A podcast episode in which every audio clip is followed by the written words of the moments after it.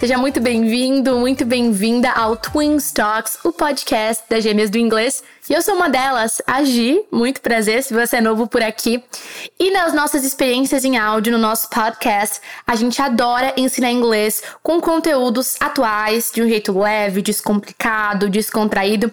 E quando a gente consegue usar música, filme, cultura popular, melhor ainda. e pro episódio de hoje nós vamos estudar inglês, expandir o nosso vocabulário, praticar um pouco do nosso listening, aperfeiçoar a pronúncia, aprender expressões com uma música de um dos meus musicais favoritos da vida, que é o musical Hamilton. Quem aí será que já assistiu Hamilton? Me pergunto quantos dos nossos ouvintes já assistiram. E se você não assistiu, fica a minha dica para você. Assista Hamilton. Tem muita música com rap, então assim, partes um pouquinho mais aceleradas, não é mesmo? Mas é muito bacana porque além de ah, ser um, um, tipo né, de conteúdo que eu curto muito, musical, e que eu sei que muitos curtem também, ah, mistura o entretenimento com história, né? Então você acaba expandindo muito seu conhecimento sobre a, a revolução que levou à independência dos Estados Unidos da América em relação à coroa britânica. Então é muito bacana. Acaba aí já melhora o inglês, de quebra já treina o seu listening, a sua escuta. E a música que a gente vai estudar hoje, em especial, se chama What Comes Next. What comes next? O que vem depois? O que vem a seguir, né? O que vem agora? Qual é a próxima coisa? What comes next? E essa música quem canta é o rei, né? O King George III o rei Jorge III, que é o rei que, né, aí estava no poder uh, do Reino Unido quando aconteceu, de fato, a independência dos Estados Unidos em relação à coroa britânica. E ele canta essa música na peça, né, no musical, logo depois que foi cantada a música que declarou a vitória mesmo. O pessoal, né, os revolucionários norte-americanos começaram a gritar: "We won! We won! Nós vencemos, nós ganhamos, nós vencemos". E daí tem um clima bem emocionante emocionante no espetáculo. Então, as luzes se apagam, quando elas se acendem, entra sozinho, assim, uh, para se apresentar o rei, o King George III, e ele começa a cantar essa música, que, né, tem tudo a ver com o título. E aí, beleza, vocês ganharam. E agora? O que que acontece? Bom, se você quer escutar essa música, que eu recomendo demais, ela é What Comes Next, tem disponível no YouTube para você escutar. E como é, eu falei, ela vem de um musical que está disponível aí no Disney Plus, na plataforma do Disney Plus, para você que quer assistir e ter a experiência completa. Então vamos lá, como começa a música? O rei começa cantando They Say The price of my war is not a price that they are willing to pay. They say, né? Essa primeira parte. They say. Eles dizem. They, eles, em inglês, um dos pronomes que a gente costuma aprender logo no comecinho da nossa jornada com inglês. E say é o verbo dizer, falar, dependendo do contexto, a gente pode ter mais de uma possibilidade de tradução que faz todo sentido. Falar, dizer, they say. Eles dizem the price of my war. O preço da minha guerra. The price, o preço. The price of my war. War em inglês é guerra. Então, o preço da minha guerra is not a price that they are willing to pay. Não é um preço, it's not a price. Não é um preço that que eles estão dispostos a pagar they are willing to pay. Quando a gente fala que a gente está willing, willing to do something, significa que a gente está happy to do something if it is needed, né? Então que a gente está feliz em fazer algo se for necessário. Eu estou willing, tudo bem? Por exemplo, no Cambridge Dictionary tem uma frase de exemplo para to be willing to do something que é If you are willing to fly at night, you can get a much cheaper ticket. Então, se você estiver disposto a voar à noite, pegar o avião voar à noite, você pode conseguir um much cheaper ticket. Você pode conseguir um ticket, uma passagem muito mais barata, cheaper, mais barata. Então, aqui quando ele diz que they say the price of my war is not a price that they are willing to pay, eles dizem que o preço da minha guerra, the price of my war, não é um preço that they are willing to pay willing to pay, que eles estão dispostos a pagar. E aí é importante dar um pouquinho de contexto, caso você não esteja familiarizado, familiarizada com a, toda a história, todo o enredo que culminou na Revolução Americana, que né, declarou a independência dos Estados Unidos da América em relação à coroa britânica. Um dos fatores que muito, né, um, vamos dizer assim, não deixou em bons ânimos essa relação aí da, da Inglaterra com os Estados Unidos é o fato de que para custear as guerras que a Inglaterra estava se envolvendo, ela precisava de dinheiro. Obviamente, guerra custa caro, né? Equipar, treinar, uh, né? Todo ter um arsenal bélico aí preparado para utilizar, isso tudo custa caro, custa dinheiro. E eles estavam para conseguir esses fundos e né, custear suas guerras, eles estavam aumentando os impostos, estreitando os laços colonialistas com os Estados Unidos, que até então tinham uma política assim, né, colonialista bem frouxa, né? Eles eram uma colônia do Reino Unido, mas bem frouxa, eles tinham certa independência, desfrutavam de certa independência, liberdade. Então isso começou, né, a dar uma animada aí na, na, na uma uma calorada nos ânimos. Então é por isso que ele menciona isso logo de cara. Eles dizem, eles quem? Esses que estão se libertando agora, né? Eles dizem que o preço da minha guerra não é um preço que eles estão dispostos a pagar, né? O preço da minha guerra, eles não estão gostando que eu tô cobrando deles, cobrando impostos, como eu já dei aqui o contexto para vocês, para que eu consiga custear essa guerra. E dele diz: insane. É bem engraçado que ele faz uh, o King George III, o rei, nessa parte, realmente ele faz uma cara assim de louco. Insane! Ele canta. Eu, como cantora, sou uma ótima professora. Ele diz insane, loucura, loucura. You cheat with the French, né? Você trapaceia, vocês trapaceiam, trapacearam com os franceses. E daí eu gostaria de destacar essa palavrinha aí, né? Cheat cheat, C-H-E-A-T, C-H-E-A-T, cheat, que significa trapacear em inglês. Na verdade, se a gente for olhar no dicionário, a definição de cheat é to behave in a dishonest way in order to get what you want. A tradução seria se comportar de forma desonesta com o objetivo de para que você consiga aquilo que você quer. Então, ele diz: olha, vocês trapacearam com os franceses porque os franceses eles apoiaram, para quem não sabe também um pouquinho de contexto, né, o background histórico, eles apoiaram os uh, revolucionários, eles apoiaram os Estados Unidos a conseguirem a independência em relação à coroa britânica além de significar, né, aí trapacear, o cheat on somebody significa trair mesmo. Então é bem comum a gente encontrar em séries e em filmes quando a gente tá falando de alguém que de fato traiu a esposa, traiu o marido, traiu o namorado, enfim. Uh, cheat on somebody significa cheat on somebody, significa trair alguém. Então ele diz: You cheat with the French. Você aí trapacearam, vocês trapacearam com os franceses. Now I'm fighting with France and with Spain.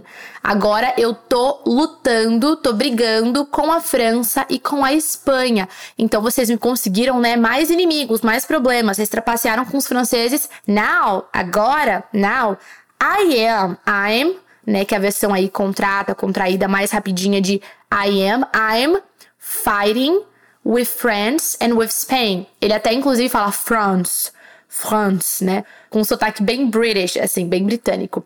Então agora eu tô fighting with. Fighting é lutando. Fight é luta. I'm fighting with France and with Spain. Tô lutando com a França e com a Espanha. E daí ele bem ironicamente fala: I'm so blue eu tô tão triste. Se a gente for traduzir ao pé da letra, I'm so blue é eu estou tão azul.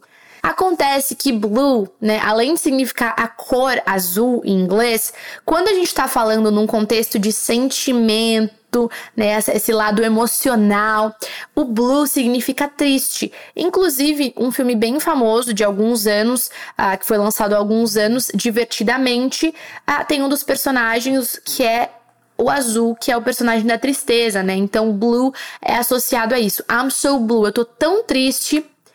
E daí ele fala, I thought that we made an arrangement when you went away. Eu pensei que nós tínhamos feito um acordo quando vocês foram embora. I thought. Eu pensei. I think. Eu penso. I thought. Eu pensei. Eu pensei that we made an arrangement.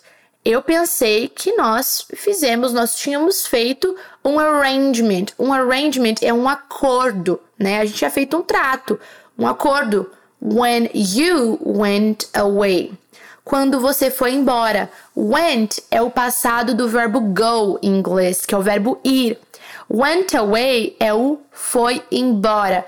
Assim como o go away é o ir embora, né? Go é no presente, went no passado. Go away, ir embora, vai embora. Went away, foi embora. I thought that we made an arrangement when you went away. É até engraçado porque, de novo, para colocar esse sotaque mais antigo britânico, ele fala: I thought that we made an arrangement when you went away. E daí ele diz You were mine to subdue. Você consegue entender isso? Eu vou repetir mais uma vez e tenta ver se você identifica alguma palavrinha aí, pelo menos. You were mine to subdue. You were. You were, perdão, socorro. You were. Vocês eram, ou você era. You é a mesma palavra para você ou para vocês, né? Quando a gente fala you, só o contexto, mais informação te permite saber se é um você só ou se são vocês no plural. You were mine. Vocês eram meus. You were mine to subdue. Subdue, S-U-B-D-U-E. Subdue é subjugar. Vocês eram meus para subjugar, então vocês eram os meus súditos, vocês tinham que estar né, tá sujeitos a mim. You were mine to subdue. assim que ele canta no musical. E daí ele continua. Well, even despite our estrangement. Well, bem, bem. Even despite, mesmo apesar. Esse despite é o apesar. Olha, even despite or estrangement or estrangement. Apesar do nosso distanciamento, estrangement, distanciamento. Olha, bem, mesmo apesar do nosso distanciamento, well, even despite our estrangement. Daí ele continua: I've got a small query for you. I've got a small query for you. Eu tenho uma pequena pergunta para você. Eu tenho uma duvidazinha para te perguntar. I've got. O ter em inglês é o verbo have. I have a car. Eu tenho um carro. I have a house. Eu tenho uma casa. Acontece que um outro jeito de falar eu tenho é falando I have got. É bem comum nos Estados Unidos falarem desse jeito. I have got a small query for you. Então, eu tenho, I've got, I have a small query for you. Seria a mesma coisa. I've got, I got, I have. Todos podem ser usados quando a intenção é dizer eu tenho. I've got a small query for you. Eu tenho uma pequena pergunta para você. Se query é uma question, é uma pergunta. Normalmente a gente usa essa palavrinha Q U E R Y query quando a gente está tentando expressar alguma dúvida a respeito de alguma coisa, a gente está procurando uma resposta, especialmente de uma autoridade, tudo bem? Uma frase que tem como aí exemplo no Cambridge Dictionary para essa palavrinha é essa aqui, ó. If you have any queries about your treatment, the doctor will answer them. Se você tiver qualquer dúvida, quaisquer dúvidas, qualquer dúvida sobre o seu tratamento, o doutor vai te responder. Então, normalmente, quando é vindo para uma autoridade essa resposta. No caso aqui, a autoridade é o King George III, né? É o rei George, uma baita de uma autoridade, não é mesmo? Então, até agora, perceberam qual que está sendo a lógica, né? A linha de raciocínio, o enredo dessa história?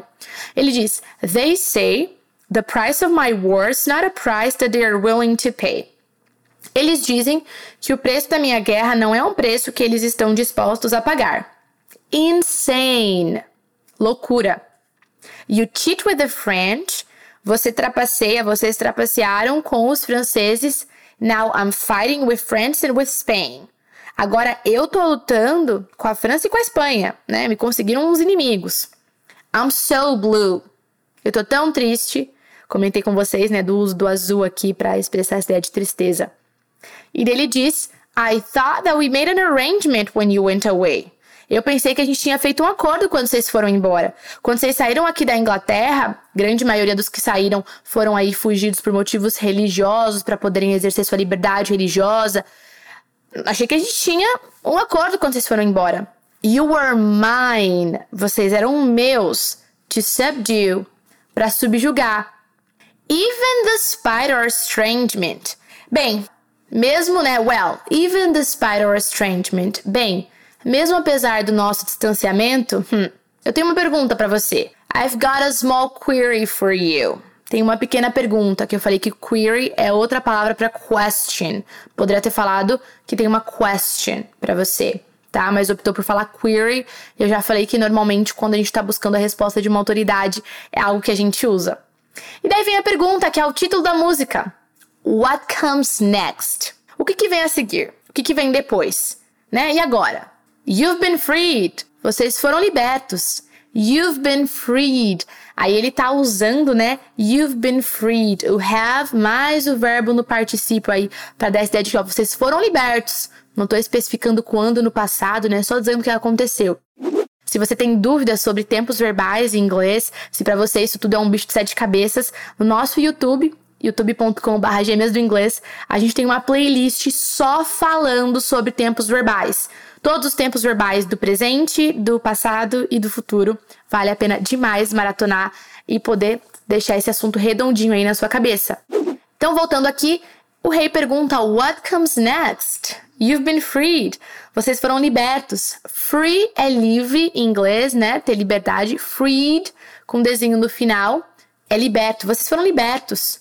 Do you know how hard it is to lead? Vocês sabem o quão difícil é liderar? Do you know? Vocês sabem, ou então você sabe, how hard, o quão difícil, como é difícil lead, liderar? Do you know how hard it is to lead? Você sabe o quão difícil é liderar? Beleza, e agora? Estão livres. Você sabe como é difícil liderar? You're on your own. Vocês estão por conta própria. Quando você quiser dizer para alguém, ó, está por conta própria, se vira, se vira. You're on your own. You are on your own. Termina com um somzinho de N. Own. Está por conta própria. You're on your own. Beleza? Daí ele diz assim, bem irônico. Awesome. Wow. Awesome. Wow. Legal. Wow. Incrível. Awesome. Wow. Daí ele continua. Do you have a clue what happens now? Você consegue entender alguma palavrinha que eu acabei de ler? Eu vou ler mais uma vez. One more time. Do you have a clue what happens now? Eu vou te dar uma dica. A palavra clue significa ideia ou pista, dica, né? Tem esse sentido aí. Do you have a clue? Você tem alguma ideia, alguma pista, alguma noção? Do you have a clue what happens now, do que irá acontecer agora, do que acontece agora? Do you have a clue? Você tem alguma ideia, alguma pista do que acontece agora? E daí ele começa assim o refrãozinho que é bem marcado, bem característico. Oceans rise, empires fall. Ele canta Oceans rise, empires fall. Olha a Titira aqui soltando a voz. Quem gosta de cantar é a Bianca, né? Tô aqui, né, no lugar errado. Comigo é só ensinar. Oceans rise. Gente, oceans são oceanos. E o rise é um verbo que pode ter vários sentidos, até de se levantar. O sol pode estar tá rising, mas um dos sentidos do verbo rise em inglês é o become successful. To become important, successful, powerful, é o se tornar importante, bem-sucedido, poderoso. Então, oceans rise, os, né, os oceanos se levantam, os oceanos, né, crescem. Empires fall, impérios caem. Empire é império. Impérios caem, fall, né? Caem. Inclusive, outono em inglês é fall, que é aquela estação que as folhas, as plantas, as flores caem, né? Ele diz então: Oceans rise, empires fall. It's much harder when it's all your call. It's much harder. É muito mais difícil. Esse harder é o mais difícil. Isso é o que a gente chama de forma comparativa do adjetivo. Hard é difícil ou duro, dependendo do contexto. Harder, mais difícil, mais duro. Se você tem dúvida nesse assunto, tem vídeo também no nosso canal sobre comparativos em inglês, explicando como que a gente forma essas palavrinhas, o que, que muda no adjetivo quando ele tá nessa forma comparativa e tudo mais. Nosso YouTube é super completinho, vale muito a pena maratonar. Então ele diz: It's much harder when it's all your call. É muito mais difícil quando tudo é decisão sua, quando tudo tá na tua mão. Quando a gente diz que tudo it's all your call, call em inglês é ligar, né? Ou chamar, né? I'm calling you. Tô te ligando. Ou he's calling my name. He is calling my name. Ele tá chamando o meu nome. Mas também pode ser falada nesse sentido quando eu digo que é oh, it's all your call. É tudo a sua, né? Tua, tudo tua decisão. É muito mais difícil quando é tudo sua decisão. E daí ele fala: All alone across the sea, when your people say they hate you, don't come crawling back to me. Então, all alone. Alone é sozinho. All alone, completamente sozinho, todo sozinho. Across the sea, do outro lado, né? Através do oceano, do outro lado do oceano, porque o rei tá na Inglaterra. E né, a gente está falando aqui da liberdade dos Estados Unidos. Ó, all alone, across the sea, completamente sozinho, do outro lado do oceano, do outro lado do mar. When your people say they hate you. Quando seu povo, your people, seu povo. People é pessoas em inglês e também pode significar povo. When your people say they hate you. Hate é odiar em inglês. Quando seu povo disser que te, disser que te odeia, when your people say they hate you, quando seu povo dizer que eles odeiam você, don't come crawling back to me. Não venha rastejando de volta para mim. Esse crawling é o rastejando, esse andando de quatro, é o que o bebê faz quando não anda ainda. Então, meu, todos sozinhos, vocês estão sozinhos agora, do outro lado do oceano. Quando seu povo vier dizer que te odeia, né? Porque você agora vai ter que liderá-los vocês terão que liderá-los. Não venha rastejando atrás de mim. E daí ele vai e repete, né, de novo algumas partes da música, mas vocês conseguem perceber esse clima, né, de muito bem, parabéns, né, tão livres. E agora? Vai ser o quê? Vocês sabem liderar? O que, que vai acontecer quando as pessoas vierem dizer que odeiam vocês, né? Não, não venham voltar rastejando pra mim. Enfim, essa é uma música que, assim, o, o ator que, que atua e canta, assim, faz um excelente trabalho. É uma das músicas que realmente dá um direcionamento, assim, para o um musical, entre tantas outras maravilhosas. Eu espero que você tenha gostado, tenha praticado aí um pouquinho a sua escuta em inglês, aprendido palavras novas. Continue aí firme e forte, sempre escutando os nossos podcasts. Nós preparamos com muito carinho. Se não segue a gente no Instagram, já sabe, né? Arroba do Inglês. E a gente se vê no próximo episódio. Take care!